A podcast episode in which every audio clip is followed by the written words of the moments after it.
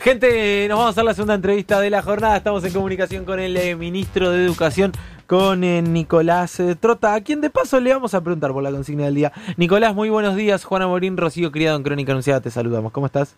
¿Cómo están? Muy buenos días. Estamos hoy jugando un poco con la cuarentena obligatoria de la gente y tratando de meternos en sus casas, preguntándoles eh, qué imanes tienen en la ladera, algún imán eh, político, algún imán, eh, no sé, que referencia a su infancia.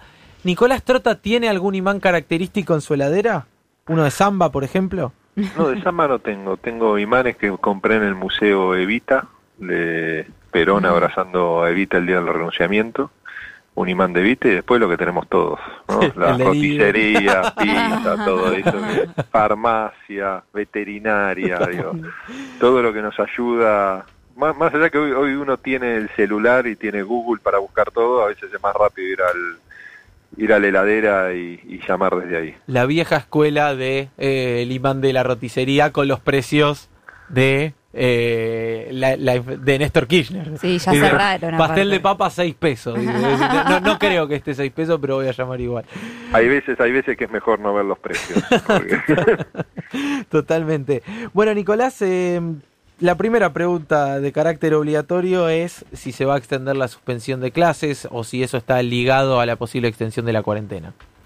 Bueno, creo que está todo ligado, ¿no? Está todo intercomunicado en eso, la decisión que finalmente va a tomar el presidente se va a anunciar en los próximos días, cuál va a ser el camino, pero el presidente ha sido claro en priorizar el cuidado de la salud y nos pidió que trabajemos en todos los escenarios, por eso inclusive nosotros el 6 de marzo empezamos a desarrollar distintas herramientas que hoy están en funcionamiento, como el portal Seguimos Educando, cuando todavía no se proyectaba la suspensión, pero, pero bueno, nos planteó trabajemos las distintas alternativas y hoy venimos profundizando también lo que creemos que debe ser el desafío de escolarizar nuestros hogares, aquellos que tenemos niños, niñas o adolescentes, para poder también garantizar la continuidad pedagógica, educativa, que es un enorme desafío porque la escuela es irreemplazable como el rol del maestro, y que nos permita también organizar nuestros días. ¿no? Creo que los que hemos vivido estos días de, de cuarentena en nuestros hogares sabemos la complejidad que implica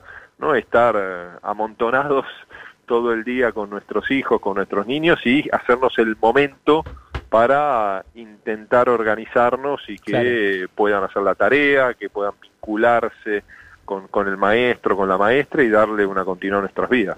Em, entonces, entiendo bien, digamos, la posible extensión de la suspensión de clases está vinculada a la posible extensión de la cuarentena directamente. Sí, sí, ambas cuestiones, más allá que la suspensión fue previa a la cuarentena, digo, el presidente al momento de tomar la decisión, una decisión que no es fácil, porque tomar la decisión de eh, que 56.000 establecimientos educativos, que es lo que tenemos en la Argentina, estén cerrados, fue una decisión muy reflexionada, eh, no vinculado a lo que siempre dijimos, que era una decisión epidemiológica, era una decisión que surgía a partir de la estrategia que plantea la Organización Mundial de la Salud, que plantea el comité de expertos que acompaña al gobierno en cada decisión y que también pone en valor la dolorosa experiencia que están transitando los países del hemisferio norte. Digo, creo que ahí nosotros hemos tenido el destino que primero impacte con mucha crudeza en el hemisferio norte y nos permitió adelantar los tiempos para priorizar el cuidado de la salud, para preparar nuestro sistema sanitario,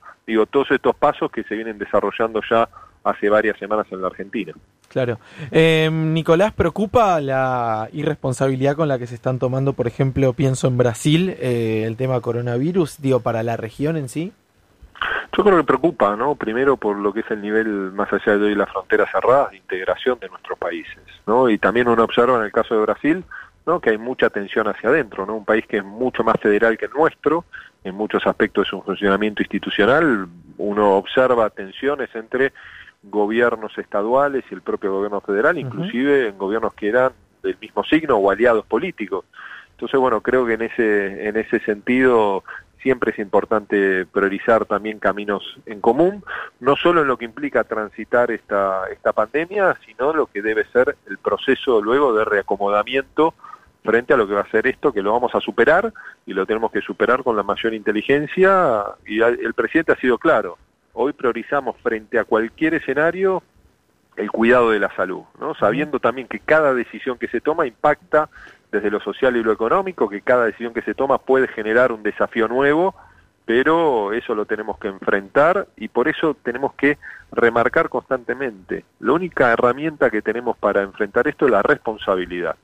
Por eso sorprende que algunas personas no estén cumpliendo ¿no? lo que es el autoaislamiento, porque es fundamental hacerlo porque la decisión de la cuarentena tiene un impacto económico muy fuerte, entonces tenemos que ser conscientes que la tenemos que cumplir todos, porque si un sector no lo cumple, termina desarticulando la estrategia global.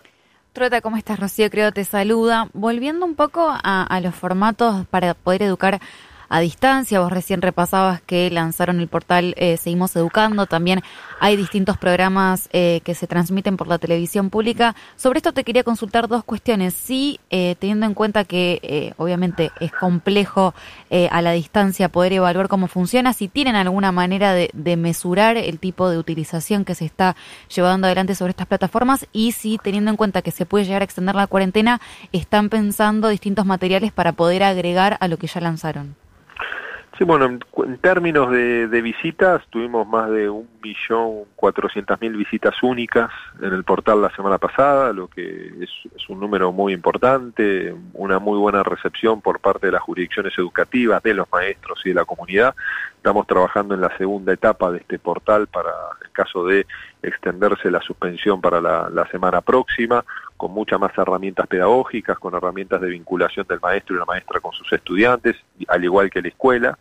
Y estamos en preproducción para tenerlo listo de ser necesario de siete programas televisivos. Van a ser 14 horas de producción diaria de televisión, que no solo va a salir a televisión pública en Paca Paca y Encuentro, sino también al partir del compromiso de las emisoras privadas, también van a tener presencia en los canales de aire y de cable de, las distintas emisoras privadas, lo mismo programas de radio, y estamos en elaboración de nueve cuadernillos para, por si se continúa la suspensión, poder distribuirlos para los distintos momentos del ciclo escolar, ¿no? Desde inicial 0 a 3, de sala de 4 y de 5, primer grado, luego segundo y tercero, cuarto y quinto, sexto y séptimo, y después dos tramos para la escuela secundaria, tanto los dos ciclos de la escuela secundaria. Entonces eso para nosotros es, es fundamental, generar la mayor cantidad de herramientas. En un proceso nosotros planteamos que tenemos que intentar escolarizar nuestros días. Digo, para que haya una agenda común en todo el país, complementaria a lo que están haciendo cada una de las escuelas, que nos ayude a organizarnos el día. Digo, los que tenemos hijos sabemos de la complejidad que implica asumir el desafío de educarnos en nuestros hogares, fortalecer el vínculo con los maestros, con un camino que tenemos que transitar juntos, que jamás pensamos que íbamos a tener que transitar. Claro. Eh, Nicolás, no hay riesgo de que los chicos pierdan el año de clases, ¿verdad? No, no hay riesgo de que los chicos pierdan el año de clase, pero sí tenemos que tener mucha responsabilidad en cómo resolvemos los desafíos que se van a plantear. Por un lado, el desafío de acreditar saberes, y después tener una mirada puesta en la trayectoria escolar de nuestros niños, niñas y de los adolescentes. Digo, tenemos que ver cuánto digamos. de los contenidos y los saberes que ellos adquieren. Digo, un niño que está empezando primer grado, que tuvo 10 días de clase, y que el capital educativo que tienen sus padres es muy diverso. No, no es lo mismo un hogar que tenga todos los recursos, que los padres pueden ser hasta maestros o tener estudios universitarios, igual enseñar a leer un niño es un desafío importante. Creo que muchos en estos días revalorizamos el rol de los maestros, que a veces pensamos que no es una tarea tan central y no nos damos cuenta del enorme compromiso que los maestros tienen y la centralidad que tiene la escuela. Entonces, frente a eso, nosotros tenemos que tener una estrategia de poder garantizar esos saberes, poder acreditar esos saberes en los distintos momentos de la trayectoria educativa y también pensar que si esto se extiende, se nos va a presentar el desafío de resolver eh, ciertas cuestiones, no solo en el 2020, sino tener una, trayectoria que nos permita abordarlo en el 2021. Eh, ¿Y existe la posibilidad de que, por ejemplo, se extienda el calendario eh, educativo? ¿Hay posibilidades de, de hacer eso? Bueno, todo va a estar sobre la mesa. Me parece que ahí tenemos que charlar con todas las jurisdicciones, con las organizaciones docentes. Tenemos que ver también cuánto termina siendo la suspensión de concurrencia a la escuela. Digo, no es lo mismo 15 días que un mes o que 45 días. Bueno, frente a ese escenario, una vez que tengamos la certeza, vamos a evaluar todas las estrategias, vamos a consensuar lo que debe ser un camino que nos permita lo más importante que son los saberes. ¿no? Cómo le damos las herramientas en los distintos momentos de la trayectoria educativa a nuestros, a nuestros chicos, ¿no? Porque no es lo mismo un chico que está terminando quinto año, que ahí vamos a tener un enorme desafío, ¿no? que está terminando el secundario, ¿no? sea, sexto año, quinto año según la jurisdicción, y lo mismo de los niños que están empezando primero, segundo grado. Entonces ahí después vamos a tener que tener una mirada muy focalizada para que este 2020 no se nos transforme en un pasivo educativo, sino que lo podamos abordar con responsabilidad, con inteligencia y con mucho compromiso en nuestro sistema educativo. Eh, la última, Nicolás, y te agradecemos por, por el tiempo y por las definiciones. ¿Qué está sucediendo con eh, aquellos chicos que iban a comer directamente a, la escuela? ¿Se está pudiendo controlar esa situación? Eh, ¿Cómo se está manejando?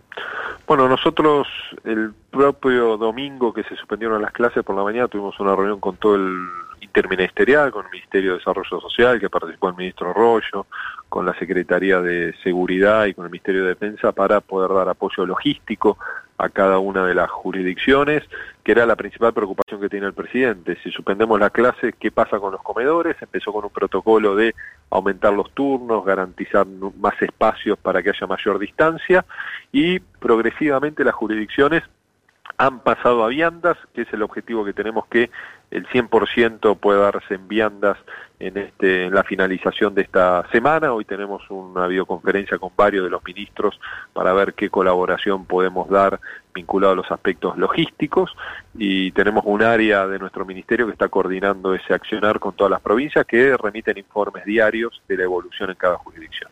Muy bien, Nicolás Trota, muchas gracias como siempre, un abrazo. Muchas gracias a ustedes y, gracias por, por, a todos los medios, ¿no? por llevar adelante este mensaje la responsabilidad y la solidaridad que son tan necesarios para enfrentar el coronavirus. Un abrazo. Un abrazo. Pasaba el ministro de Educación, Nicolás Trotán, Crónica Anunciada.